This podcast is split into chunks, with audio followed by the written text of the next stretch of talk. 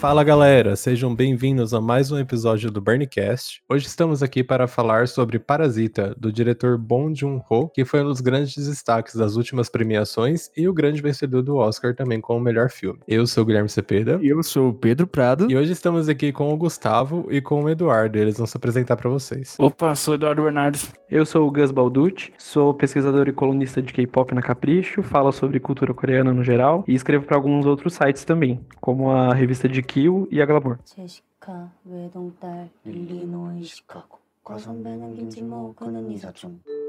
Teoricamente seria uma pauta envelhecida, digamos assim, ou que já passou do timing. Porém, Parasita foi o grande vencedor do Oscar. Acho que meio que foi o, a torcida, foi, acho que foi o para-raio da torcida popular que toda campanha de Oscar, ou toda, todo ano que, que é transmitido o Oscar, rola e sempre tem um filme que o, o público em geral torce. E Parasita se destacou, né? Foi o primeiro filme sul-coreano a ser indicado, já é o primeiro filme sul-coreano a ganhar um Oscar. Então é um marco e é um resultado de um trabalho árduo, né? Não só do diretor, Bong Joon-ho, que a gente vai citar bastante aqui, mas de toda a cultura do país, né? Para falar do filme, vamos né, sintetizar primeiro o que significa. De acordo com o dicionário, parasita é um organismo que vive em um outro organismo e obtendo alimento e acaba causando algum tipo de dano a ele, né?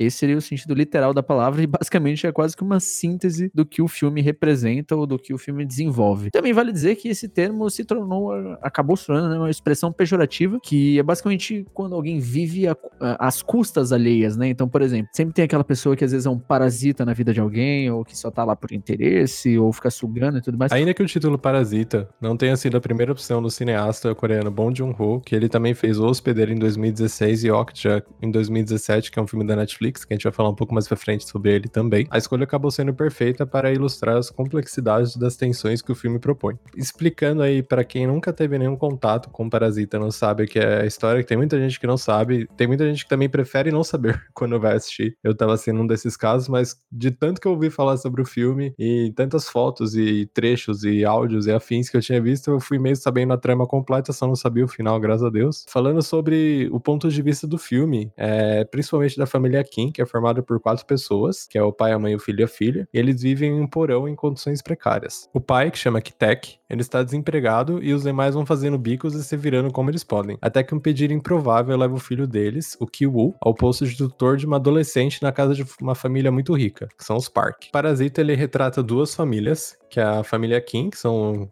os pobres, e a família Park, que são os ricos. Falando sobre os Park, eles são também compostos né, por quatro integrantes, que é o pai, a mãe, o filho e o filho. E a diferença dos Kim é que eles vivem na área nobre da cidade, uma casa imponente com um lindo jardim. Tem a governanta, eles têm o motorista, e também tem algumas relações com o Parasita, né, de certa forma, que não, eles não são tão claras, mas durante o episódio a gente vai comentar aqui. É, e é uma coisa que até a, a própria divulgação do filme, ela, ela buscou retratar, né? Como eles são literalmente opostos. Enquanto os Park vivem no alto das colinas, né, na, na região nobre ali da, da, cidade, os Kim moram praticamente no porão da cidade, na, na, no porão da parte baixa.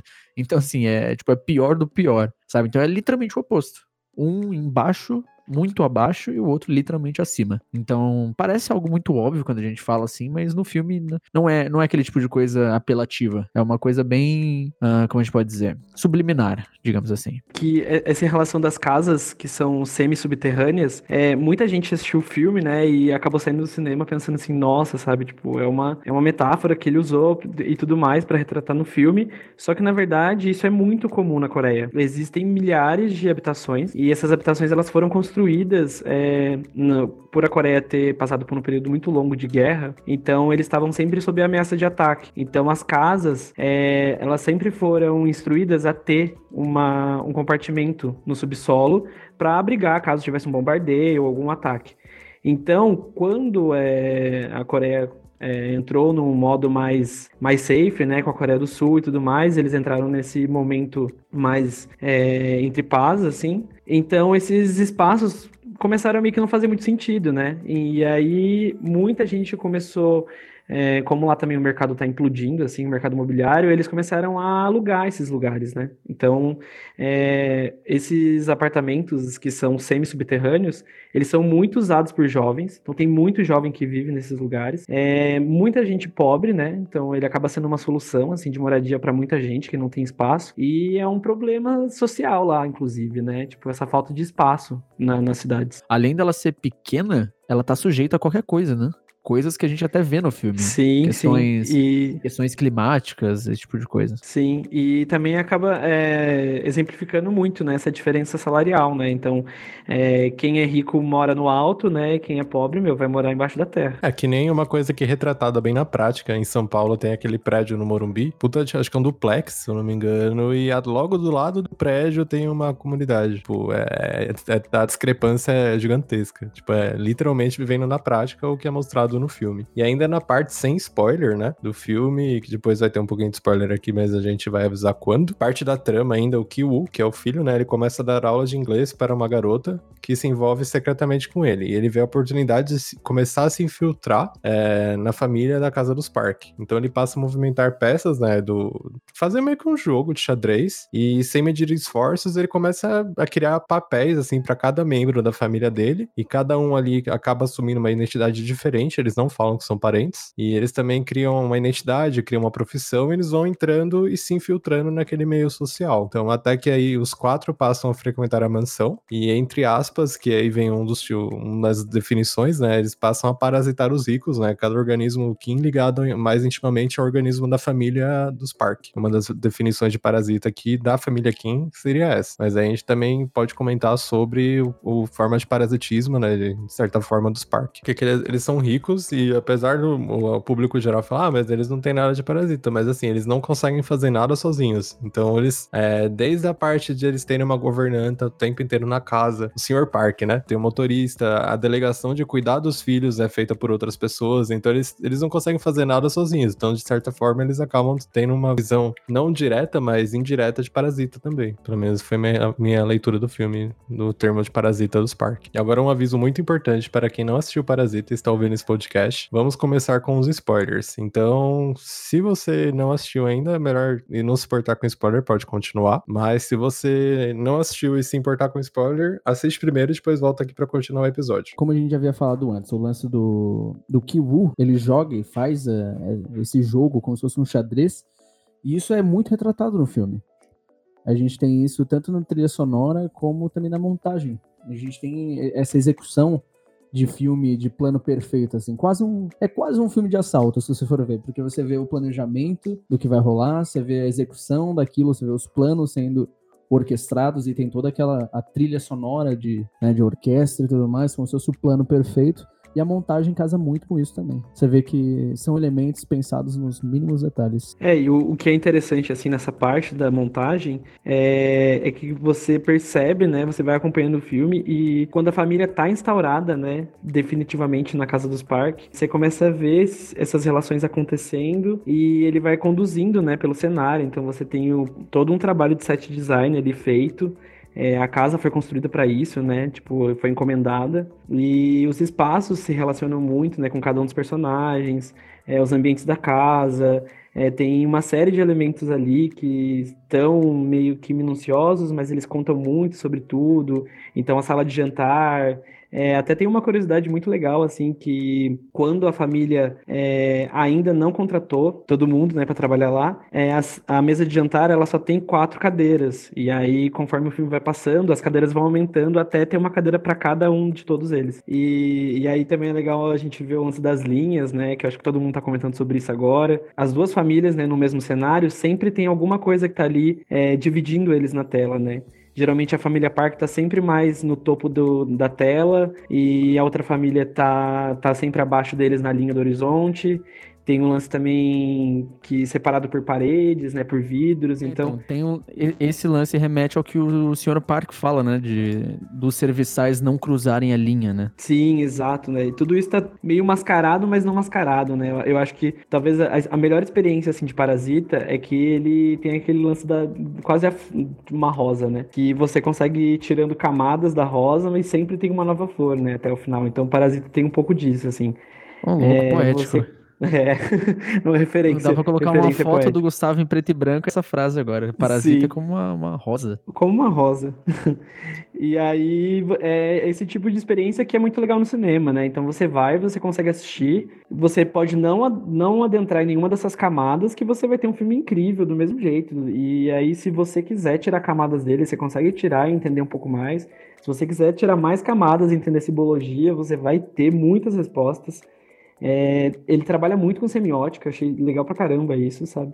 É, e acho que é, o diretor, ele só, na verdade, adicionou mais coisas é, para a história ficar mais interessante ainda para o público, né? Então, é, acho que ele conseguiu ultra, ultrapassar esse limite, assim, geralmente, que os filmes têm, que você tem geralmente uma camada ou duas camadas, mas eu acho que Parasita, ele tem dezenas de camadas que dão, que, que dão a entender muitas coisas, subjetivas ou não, né? Mas, mas acho que talvez é um, uma das melhores qualidades do filme, assim. Que, que também eu acho que faltava um pouco também nas premiações.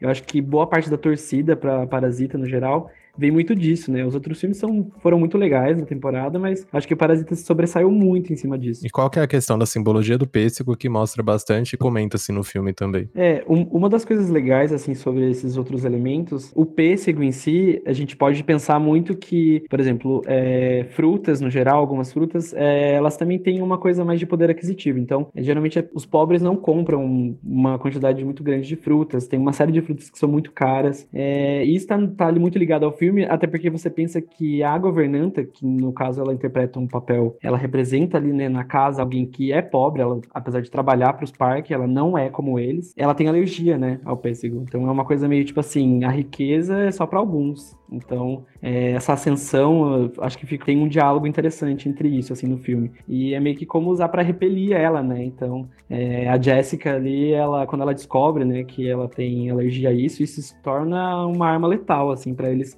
conseguirem dar sequência ao plano. E, umas, e além do pêssego, né, tem uma coisa muito legal, que eu acho que é a referência que quase todo mundo pega, que é a pedra, né, que, que o protagonista ganha, né, no começo do filme do amigo. E a pedra tem essa representação, né, da, da ascensão social, né, uma pedra que dá sorte, uma pedra que que ele se apega muito a isso, né? E ele tá o tempo todo do filme ali com a pedra e, o, e a pedra tem essa, essa função de sempre lembrar a gente de que o que ele está fazendo ali, aquele plano, apesar de não ser um plano muito legal, mas é uma coisa que é, na cabeça dele funciona muito como a, o melhor plano para ele conseguir ter uma ascensão social ali dentro, junto com a família dele inteira. E é legal você ver que durante o filme isso também é muito desconstruído, porque na cena da enchente, né? É, quando eles vão resgatar as coisas na casa, tipo, poucas coisas que sobraram, é, uma das coisas que me chamou muita atenção no filme é que a pedra tá boiando na água. E aí você fica assim, meu, mas é uma rocha, né? E lá, lá no final do filme tem uma outra coisa que você fala, poxa, faz todo sentido agora. Porque, bom, muitos spoilers até agora, mas tudo bem. É, no final, né, ele leva uma pedrada Tipo, essa mesma rocha que ele carrega o filme todo, que representa essa ascensão social, ela é meio que uma arma que um dos parasitas usam para uma das pessoas que habitam, né, também o porão da casa dos parques, usa para matar ele, tentar matar ele. Só que no fim ele não morre, apesar de levar uma pedrada na cabeça. E aí você lembra que na cena da enchente a pedra tava flutuando. E o que acontece? Essa pedra é oca, né, no fim das contas. Tipo, é uma rocha oca, ela machucou e tudo mais, mas ela não chega a matar. Então também tem muito isso, né? Tipo, eu acho que esses detalhes pequenos, assim, que, que o Bong Joon-ho conseguiu colocar no filme é, são muito bem pensados. É meio, que uma, e... é meio que uma pedra da sorte de Taubaté, né? É, exato. É meio que assim, ah, é, ela é ascensão social, mas será que é o melhor jeito de conseguir o que você quer, né? Então... E é uma coisa que também é discutida no filme, né? O, o plano do o plano do Skim, obviamente o que eles estão fazendo não é certo. A própria família chega a discutir isso, né? O Kitek, no momento que a família dos Parks sai para fazer um, um acampamento, né? Um, eles ficam ficam tipo, ah, os, os, gatos saíram, os ratos fazem a festa. E aí o Kitek ele comenta, né, que a senhora Park ela é tão boa, ela é tão gentil, ela é tão. Ela tem uma ingenuidade, assim, uma pureza, que ela basicamente não, não vê mal, né? Ela trata todo mundo bem. Só que aí a mãe, né, da família, a mãe da família Kim, ela fala assim: peraí, né? Se eu tivesse o dinheiro dela, até eu seria boa. Então, realmente, para pra pensar, será que a, a senhora Park, né, se ela tivesse a mesma estrutura familiar que eles, ou tivesse que, sei lá, viver na mesma condição que eles, será que ela seria tão ingênua assim, ou tão boa assim, né? Será que ela realmente teria essa visão de mundo e tudo mais? Acho que a resposta é quase que óbvia, né? Então isso diz muito da personagem e da família dela como um todo, né? Do próprio Sr. Park. Uma coisa também a gente pode citar no filme que faz muita diferença é a questão dos cheiros.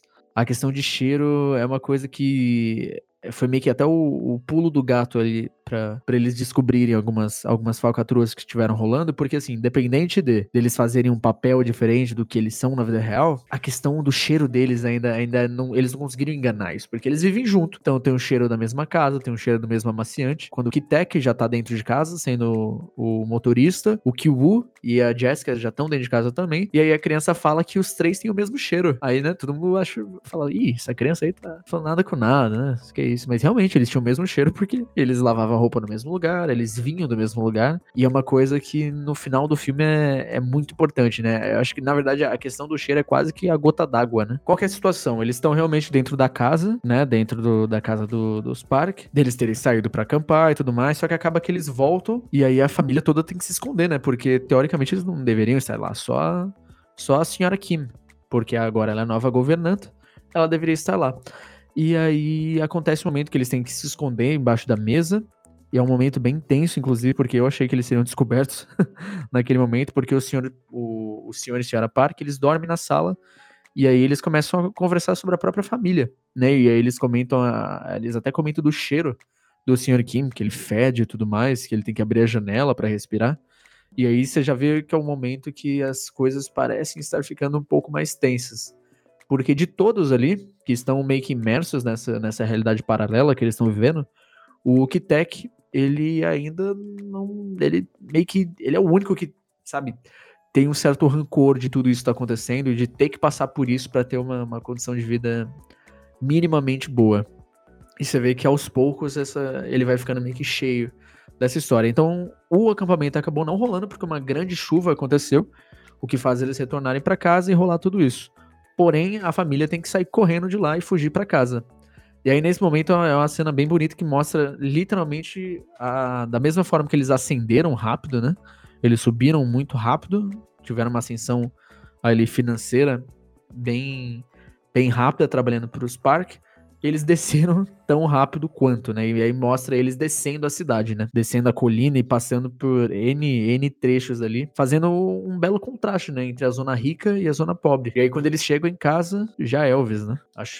Porque, como a gente já citou aqui, eles moram no porão. Então pensa, se é uma região de colinas e, e, eles moram na parte de baixo, uma grande chuva, bom, a gente já sabe o que acontece, né? É, e também eu lembro, isso também leva uma cena icônica, né, do filme, que virou várias, várias postagens de Facebook que a senhora Park comenta, né? É, a chuva de ontem foi uma benção, né? Aí o, o senhor Kim tá dirigindo, né? Uma benção para quem, né? Que aí é outro contraste, né? Dos ricos com os pobres. E logo em seguida ainda rola aquela festa que é aí que desanda de vez, né? E é impressionante, né? Porque assim, a, a família dos Kim, eles estão meio que num estádio, né? Num ginásio poliesportivo, sei lá porque é onde o governo né, da, da cidade conseguiu reunir as, os afetados e, e, a galera perdeu tudo. Então a galera tá usando roupa usada. É uma situação que ninguém deveria passar, né? Infelizmente, mas acontece ainda mais aqui agora em São Paulo é até coincidência de estar gravando isso, mas São Paulo passou pela mesma situação terrível, que é um reflexo da, das péssimas políticas públicas que a gente tem para isso. E no filme não, não é diferente, né? E aí mostra, como, como o Gui falou, a senhora Park, nossa, clamando a chuva, né? Falando que, nossa, como o tempo está lindo. E o senhor Kim, puto da vida, porque ele tava ouvindo aquilo e ele tava lá, né? Ele tava submerso, ele viu a casa dele ir pro brejo, literalmente perder tudo, né, por conta da chuva. É um momento bem marcante do filme e aí começa a derrocada, né? Porque o Sr. Kim ele já aí também mostra a senhora Park se incomodando com o cheiro dele, porque ele tava provavelmente usando roupas usadas e tudo mais. E aí mostra essa elaboração da festa, que é uma festa para uma criança, e meu Deus, gente, tem garçom, tem chofer, tem champanhe, tem camarão, tem, nossa senhora, é uma festa, enfim, é uma festa de rico, né? E aí o senhor Kim ele é obrigado a fazer um papel de índio, de assassino, né? De um, um, índio meio que assassino que vai atacar o, o filho, né? Da família, da família Park. E aí ele ali é meio que a gota d'água, né? Ele é um momento de transição. O próprio senhor Park ele fala assim: Olha, eu sei que você pode não gostar disso, mas lembre, você tá aqui trabalhando. Você tem que gostar, você tem que fazer. E aí já era, né? E ali acho que ali foi a, a grande pá de cal do filme. Uma coisa que você falou sobre São Paulo, algo que o Bong até falou no, no Globo de Ouro e tal, que esse filme ele retrata literalmente a Coreia do Sul. Mas aí não imaginaria que ia conversar com o mundo inteiro, esse lance do problema social. Daí foi interessante que você abordou que São Paulo também anda com o mesmo problema, o lance da chuva e tal. E, e uma coisa legal de, é, nesse gancho também é de, de como eu tava falando também, né, que a Coreia ainda vive, né, um pouco esse, é, essa memória recente, né, de conflito de guerra, de ditadura, é, eles, isso está muito nítido também no, no tipo de conteúdo que eles produzem, né, o entretenimento gira um pouco em torno disso. Então você tem uma série de filmes, né? Eu acho que quase todos os filmes coreanos, até boa parte do que a gente vai falar depois nas indicações, são filmes que são tensos, eles têm é, uma temática muito densa. Geralmente são filmes que falam sobre vingança, que falam sobre conflitos sociais. Então, eu acho que Parasita, ele meio que amarrou um pouco de tudo que estava sendo produzido já, né, durante esses últimos anos todos e, e tornou o tema universal, né? Mas, mas é muito legal, assim, ver que é, é, é, meio que uma quase um senso comum, assim, entre os filmes coreanos. Inclusive, todo mundo que acaba assistindo algum filme coreano e vai ver os outros é, é porque gosta muito disso, assim, porque eles têm uma pegada muito densa para falar dos assuntos, é, eles gostam muito de trazer é, contextos sociais, né, para ilustrar os filmes. Então eu acho que, que isso tudo também é muito legal, sabe? É, uma, é um, um recorte bacana, assim, que o cinema sul-coreano tem. Ele é, é, geralmente são filmes mais densos, né, do que a gente está acostumado a ver. Eles têm uma realidade muito mais crua e muito mais difícil, né? As pessoas levam vidas muito difíceis, né, na Ásia no geral. E tem essa disparidade muito louca, assim, né? Então tem muita gente que é muito rica e muita gente que é muito pobre. Então, é, o cotidiano dessas pessoas, eles sempre estão é, presentes nos filmes, né? É muito rico. Eu acho que isso também é uma coisa bem legal, assim, que no Brasil a gente também tem um pouco dessa... É, desse consenso, assim, no cinema, né? O cinema sempre tenta trazer um pouco dos dois lados, né? Então você tem uma série de filmes muito legais brasileiros que também retratam, né? Como que é a vida difícil, sabe? De quem é pobre, de quem não tem dinheiro, de quem mora na favela. Então isso também é bem legal, assim. É, eu acho que Parasita trouxe esse discurso, sabe, pro, pro mundo todo. É até bizarro ver que Parasita foi o primeiro filme sul-coreano a ser reconhecido no Oscar, na história. Uma coisa assim que, porra, é estranho. Exato, e a gente tem o próprio diretor, né, produzindo uma série de outras coisas já, desde os anos 2000, ele tá aí, tipo, é, chamando atenção por uma série de, de temas e estilos, né? Os próprios atores, isso é uma coisa legal também. É, muita gente gostou muito do, do elenco, né, de Parasita, e assim, todos eles são atores que já estão produzindo filmes há muito tempo, eles basicamente quase todo mundo ali já foi estrela em algum outro filme, então assim, a escolha do do Bong Joon-ho não foi ao acaso, né? Então, uma, tem alguns atores ali que já trabalharam em outros filmes dele.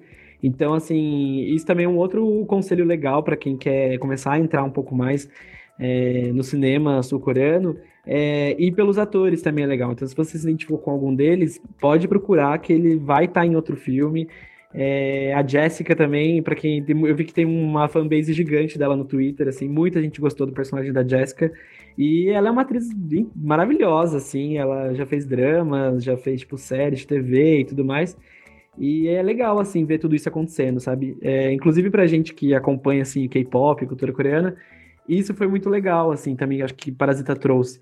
É que é esse reconhecimento, assim, de uma coisa que as pessoas, quem consome, né, já, quem é fã de K-pop e tudo mais, já conhece alguns rostinhos ali, já entende um pouco mais sobre o assunto, é, já assistiu outros filmes, e é muito legal pensar assim, sei lá, meu, minha mãe amou Parasita, sabe? Assistiu o Oscar só pra ver se Parasita ia ganhar. E você vê no metrô as pessoas comentando, você vai no trabalho, as pessoas do trabalho comentam sobre o filme. Eu acho que Parasita teve um, um quê mágico ali na, na história, na, na, na, história do cinema, sabe? E é o primeiro filme é, internacional a vencer como melhor filme, né? E isso também é um marco muito grande. É, você parar pra pensar que, sei lá, em mais de 90 anos de Oscar, eles nunca tinham dado o maior prêmio da noite para um filme que não fosse americano. Então, ou não falado em inglês, né? Então isso é muito doido. Uma coisa só que a gente, voltando voltando rapidão ao contexto do filme, uma coisa que a gente esqueceu de citar, na noite que eles se reúnem, né, que os parques estão fora, eles acabam descobrindo, por conta da governanta, que ela volta para casa, que ela precisa fazer alguma coisa na casa que até então nem a audiência sabe o que tá acontecendo, nem os personagens do filme. E ela tem que voltar para casa, pasmem, para dar comida pro marido dela que tá no porão da casa. E, cara, que momento bizarro. Que momento bizarro. Porque o cara é praticamente um personagem de filme de terror. E, e aí é legal que a gente descobre, né, que eles não são os únicos parasitas, né? A gente descobre junto com eles, né? Que na história tem uma terceira família que também tá ali precisando da, dos parques para poder sobreviver. E também vai de encontro ao que você falou, né? O que o Gus comentou sobre as casas na Coreia ter a parte de um bunker, uma parte mais subterrânea, né? No, nos Kim tem ali, eles já vivem, né, na marginalidade, de meio que num porão, mas no, nos parques eles têm o bunker e não sabem da existência desse bunker, né? Principalmente porque a governanta escondeu, né, a existência dele para manter o marido dela lá. É, porque na, na, na cultura mesmo, né, é, esse, essa questão é, de engenharia ali, arquitetura, né, das casas sul-coreanas, é, isso foi uma coisa que foi deixada de lado, né, com o tempo. É, esse, essa questão dos bankers, ele foi, se eu não me engano, acho que foi uma lei que surgiu durante um período que toda obra civil ela deveria ter esse espaço, né, subterrâneo para abrigar os moradores da casa caso acontecesse alguma coisa.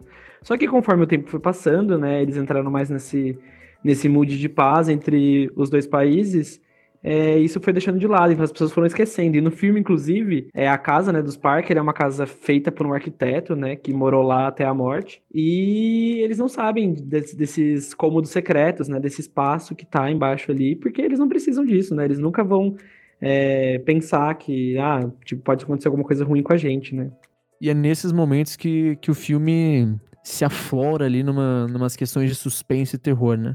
Uma coisa também muito legal do filme, eu acho que e isso, se você for ver, não só em Parasite, mas algumas produções sul-coreanas também talvez tenham essa, esse, esse elemento, que é uma, uma mescla de gêneros muito forte, né? Então, assim, não é porque um filme literalmente um drama, Parasite é, é quase que um drama, mas ele tem ali questões de comédia, questões de humor, ele tem momentos que é, é quase um terror de suspense, então é bem é bem engraçado ver esse, esse né? Como o filme meio que transita entre alguns gêneros de uma forma tão dinâmica, tão fluida, não é algo chapado, né? Não é algo que você vê uma, uma, uma diferença gritante de um filme que vinha sendo algo e depois ele se transforma em outro. Você vê que tudo aquilo faz parte da, da dança, né?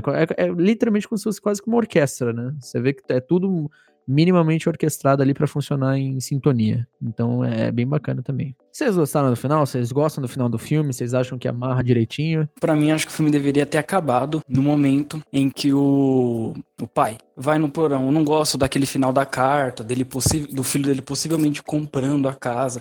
Eu acho que o filme encerra muito melhor a tensão, tudo, toda a construção, se acabasse no momento que ele entrasse ali no porão e ficasse naquilo, saca? Mas isso, eu não, eu não se eu fosse escrever um texto sobre o filme, eu não ia tirar nota por causa disso. Só que é o único ponto pejorativo que eu tenho em relação ao filme, que é o final em si. É, eu gostei do final, do, dos dois finais, na realidade. Eu preferia que tivesse sido aquele final bem revenge. Ele chegando, comprando a casa, meio.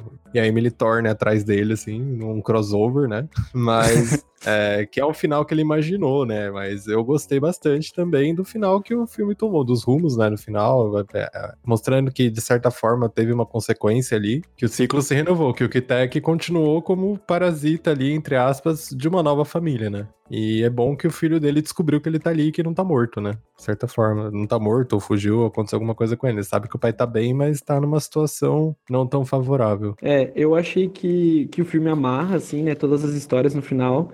Ele dá uma conclusão, tipo, que, assim, eu também. Não é o tipo de coisa que às vezes eu espero muito. Geralmente os filmes que me surpreendem mais não tem essa coisa mastigada no final. Mas eu achei que, que a ideia ali do Bong Joon-ho era meio que mostrar uma lição, né? Tipo, uma lição de moral, assim. Eu acho que o grande, o, o filme todo, assim, ele é para falar sobre isso, trazer essas, essas discussões sobre disparidade social e tudo mais. E no fim é isso, né? Ele fala quais são as consequências para todos os personagens. Então tem gente que morre, tem gente que não morre, tem gente que fica com sequelas, tem gente que não fica bem mais, tem gente que perde o pai. E aí eu acho que é, esse final que ele dá ali, né, é um pouco de um final de esperança, assim, também, né? De que, tipo, não, não necessariamente pela. Porque eu acho que no fim. É, o, fica claro, assim, que tudo bem, os Kim.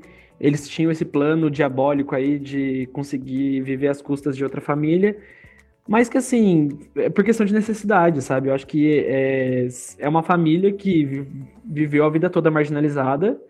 Então, na primeira oportunidade que eles tiveram de ter uma ascensão, né, de melhorar um pouco a vida deles, eles agarraram com todas as forças e só foram, né? Sem pensar em consequências.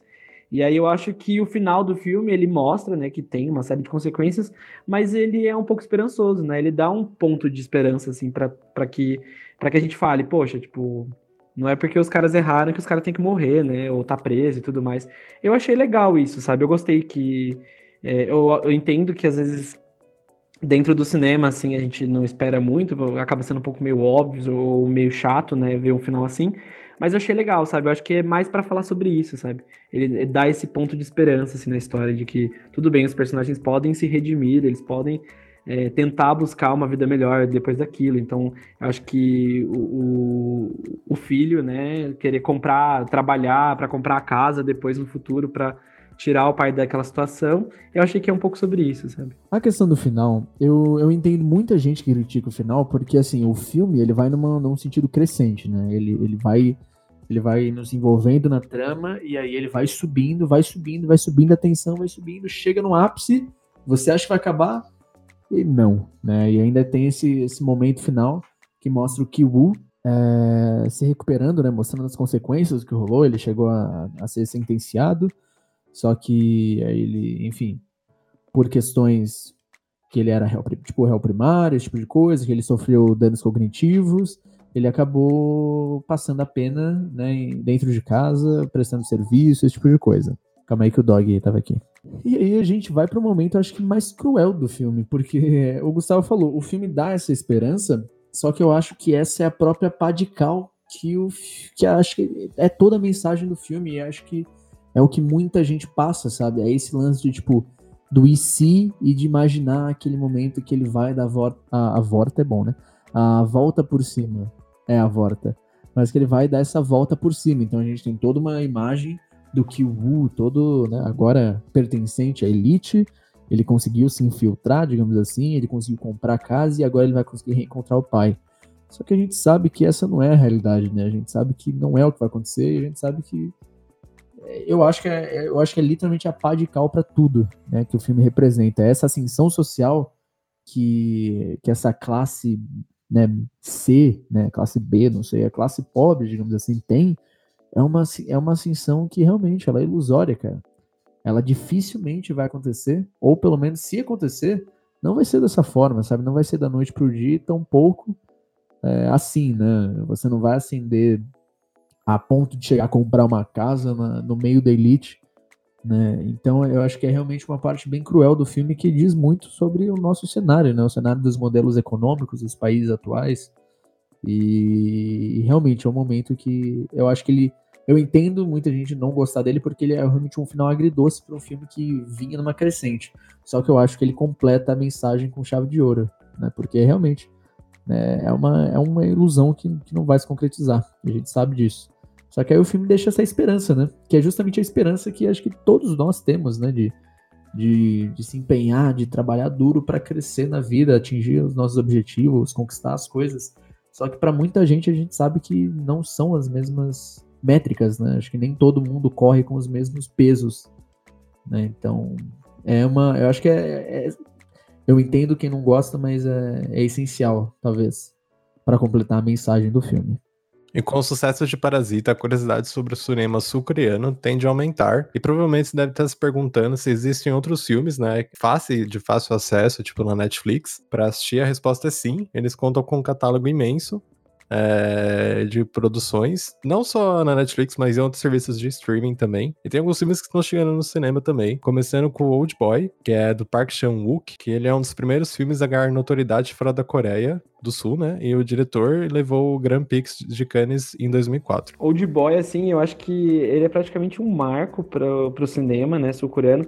Ele foi um dos primeiros filmes a chamar a atenção, assim, do, do público global, então ele ganhou muito destaque em festival, ele passou em uma série de países e, e ele trouxe esse olhar sobre. Eu acho que é um dos primeiros filmes a falar sobre vingança. Inclusive, Old Boy, para quem não sabe, ele faz parte de uma trilogia que chama Trilogia da Vingança. E ele é o segundo filme, né, dessa trilogia.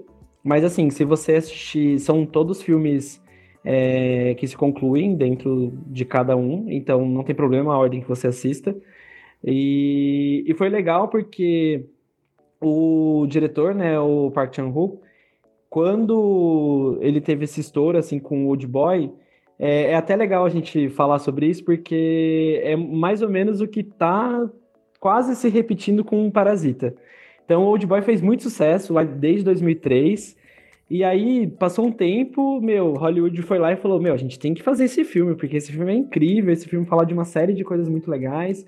É, o público vai gostar, é suspense do começo ao fim. Vamos fazer um remake disso aí.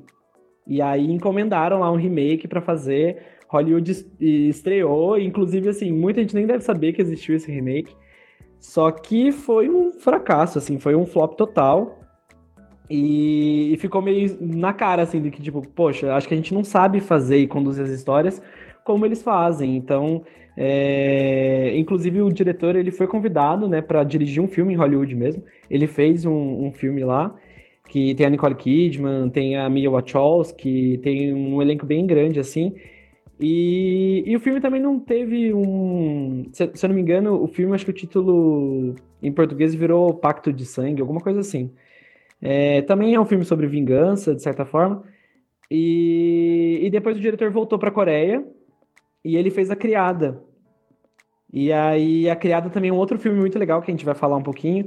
E A Criada foi também um marco gigantesco, assim, é de 2016. Muita gente assistiu no cinema, ele veio para o Brasil, ele, ele saiu em cartaz. É, e vira e mexe, ele está aí em, em, uma série de festivais.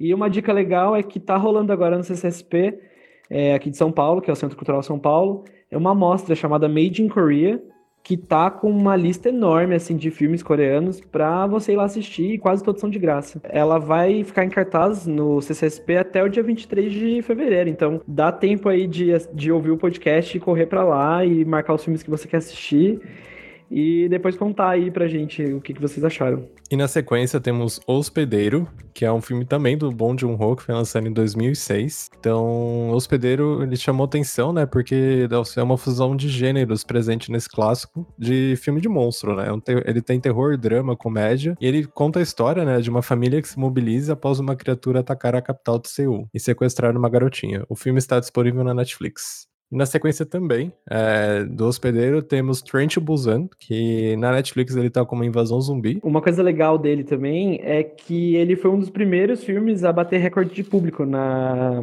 na Coreia. Então chamou muita atenção e ele tá agora na Netflix disponível, né? Igual o Gui já falou.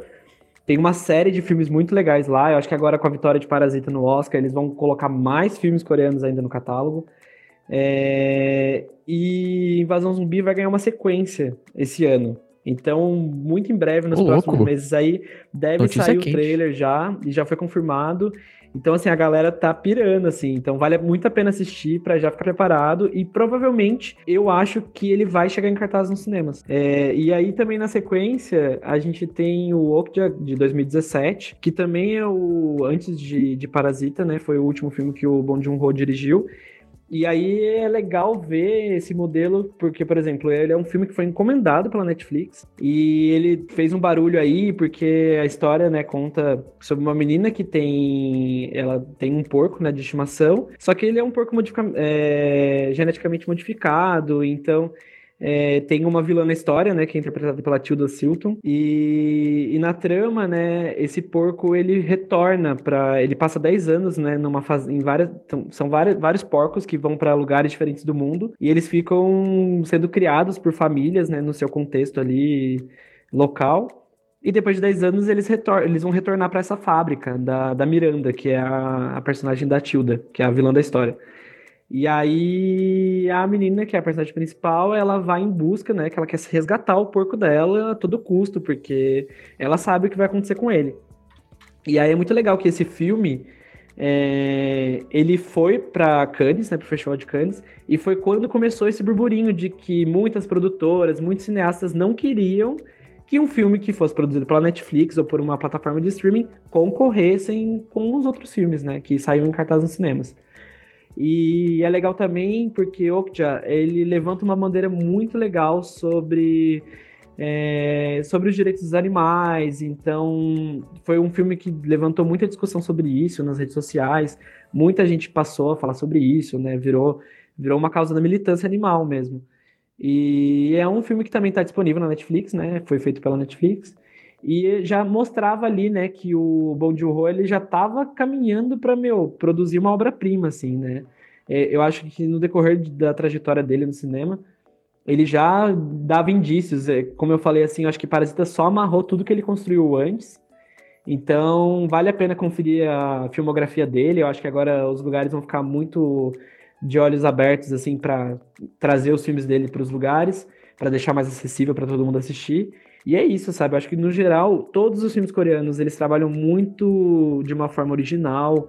É, eles retratam temas importantes, então é muito legal assim. E que nem no, no Hospedeiro, essa também é uma referência, né? Essa, essa, apesar de ser um filme de monstro, é, Invasão Zumbi é a mesma coisa. É, são todos filmes que, se você começar a olhar e analisar bem, todos eles têm uma grande ameaça por trás, né? Tem alguma coisa que está ali querendo assustar ou matar a população. Então, tudo isso está muito ligado ao contexto histórico, né? Que a Coreia do Sul vive ainda. É nesse esse fantasma que está ali, né? Essa, essa zona de conflito que eles vivem com a Coreia do Sul ainda é muito forte, é muito presente. Mas é muito legal. E é muito importante ver como o mercado né, sul-coreano ele se voltou muito para investir na sua própria cultura, né? Que é o que a gente fala do soft power. Então, a Coreia do Sul, eles criaram uma. Eles se voltaram né, internamente, né? Como é um país pequeno, que não tem muito território, não consegue exportar muita coisa. Eles investiram tudo que eles tinham em educação, cultura, e isso, meu, tá rendendo muitos frutos agora. Então, a gente tem aí a onda Hallyu, que é o que a gente chama que são esses produtos de entretenimento que a Coreia exporta. Então você tem a música, né, que é o K-pop, que virou um fenômeno global, assim, não tem quem não conheça o que é K-pop, ou não tem quem não saiba o que é BTS. Inclusive o Bong Joon-ho comentou também numa das entrevistas, né, sobre o BTS, que ele, ele e o BTS, né, então são representantes muito fortes da Coreia e que o BTS ainda tem uma visão muito mais ampla do que ele. É, então é muito legal pensar que os dramas também, tudo que é feito para séries de TV, tá chegando em peso na Netflix. É, se você entrar lá no catálogo, muita gente no começo até estranhado, falava, meu, o que, que é esse monte de filme asiático, série asiática que tá aqui na Netflix? E é meio que espelho disso tudo, sabe? Então é um, é um país que, que se voltou para sua própria cultura, né? E a gente olha dados assim de é, de, de quanto eles conseguiram investindo nisso, assim, é assustador, né? Tipo, eu tava lendo uma matéria ontem também falando de empresas que investiram em capital aberto, sei lá, na empresa do BTS ou no, no, em cinema e tudo mais, e o retorno, assim, os bancos estão ganhando bilhões com, com tudo isso, sabe? Então é bem legal, assim, você vê um, um dado também interessante, é que nos últimos anos eles levantaram uma pesquisa para avaliar a quantidade de turistas que iam para a Coreia do Sul. E quase 80% do, do turismo que eles têm é devido a fãs, pessoas que conhecem o BTS e foram para a Coreia por isso, sabe? Então é bem, é muito louco pensar nisso tudo. E fica um, um fica um né? Que a gente poderia estar tá seguindo, por exemplo, o Brasil é um país gigantesco, a gente produz muita coisa de qualidade. A gente poderia, né, tá aí sendo uma Coreia do Sul 2.0. Pois é, porém temos barreiras ideológicas no meio do caminho, né? Exato, acho que quem sabe agora com esses exemplos vindo à tona, né? Mas, mas é um grande exemplo. E é legal que, por exemplo, o cinema sul-coreano ele completou 100 anos em 2019. É, é legal que Parasita veio meio que para fechar isso, sabe? Ele completou, ele virou um grande prêmio para a Coreia do Sul. Inclusive, os coreanos estavam muito felizes com isso. E é legal lembrar também que, como o Bong Joon-ho falou já em várias entrevistas, o Oscar é sim um prêmio muito grande, é importante, ele impacta no mundo inteiro ele dá visibilidade. Mas é, é, é perguntaram para ele assim: ah, você vai ficar muito feliz se você ganhar o Oscar, né? Os coreanos vão ficar felizes? Ele falou: a gente vai ficar feliz.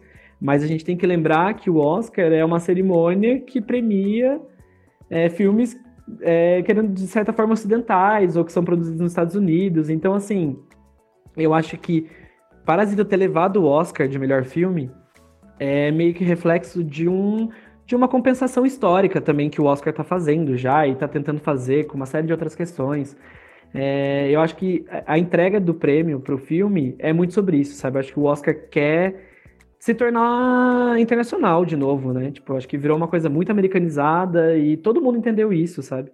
E acho que eles estão nesse momento de, tipo, repensar tudo isso, né? E como consertar esse, esse problema, essa dívida histórica que eles têm com o resto do mundo, porque, assim, é, é o que eu falo também das, das premiações de música. É, você tem aí Grammy ignorando que BTS existe, mas assim, você vai na Ásia, as premiações que tem lá são cinco vezes maior do que é o Grammy, o Grammy né? Então é muito louco tudo isso acontecendo. É, não, não, tem como negar, o Oscar ele é uma. Eu gosto da cerimônia, é, a premiação ela é histórica, né? Então. É, existe uma, uma grande parcela aí do público, principalmente na internet, né, do site vulgo Twitter, que é um povo que quer cancelar o Oscar por N motivos, né? Que são justos, se você for ver na ponta do lápis. Mas, cara, querendo ou não, é uma edição histórica, né? Isso movimenta muito a indústria. Faz sentido ele existir e ele tem a sua importância, tem a sua relevância. Então a gente tem que conviver com o Oscar e tem sim que, que apitar o que precisa mudar sabe? E como você falou, Parasita, acho que a vitória do Parasita, até do, do próprio Bong Joon-ho como melhor diretor, e do filme, né, do Parasita como melhor filme, eu acho que é um, é um momento de virada muito importante. É realmente muito importante. E a gente precisa lembrar que, assim, mesmo que o Parasita não tivesse ganho, cara, a gente tem que lembrar que o Oscar, como você falou, ele é uma cerimônia de maioria, de majoritariamente filmes ocidentais, né? E mesmo sendo filmes ocidentais, não pega nem de longe, né? Todos que foram é, excepcionais na temporada, né? Por assim dizer. Tem muito filme bom que, fica, que ficou de fora, tem muita gente boa que ficou de fora. Essa temporada que se passou agora, ela foi. Tem muita gente que fala até que foi, chegou a ser quase injusta, assim, porque teve literalmente muita gente boa que ficou de fora. Então não leve o Oscar, a gente não pode levar o Oscar como um sinônimo de qualidade, sabe? Ele muitas vezes é um, é um prêmio que se diz muito por campanha, né? Então é uma questão financeira, uma questão que próprio Parasita, é legal a gente mencionar, ele teve uma campanha histórica pro Oscar, pro Oscar, porque ele não tinha uma distribuidora tão forte assim, e eles fizeram uma, uma campanha histórica. Você quer falar um pouco mais da campanha, Edu? E, e uma coisa que a Neon soube trabalhar muito bem foi com a campanha boca a boca, né? Parasita foi um filme que, que se fez bastante entre, entre os críticos, e isso não falando dos jornalistas, né, jornais e tudo mais, mas principalmente dos críticos de, sei lá, críticos mais independentes que trabalhavam por si, que, enfim, são comentaristas, né, de cinema e tudo mais.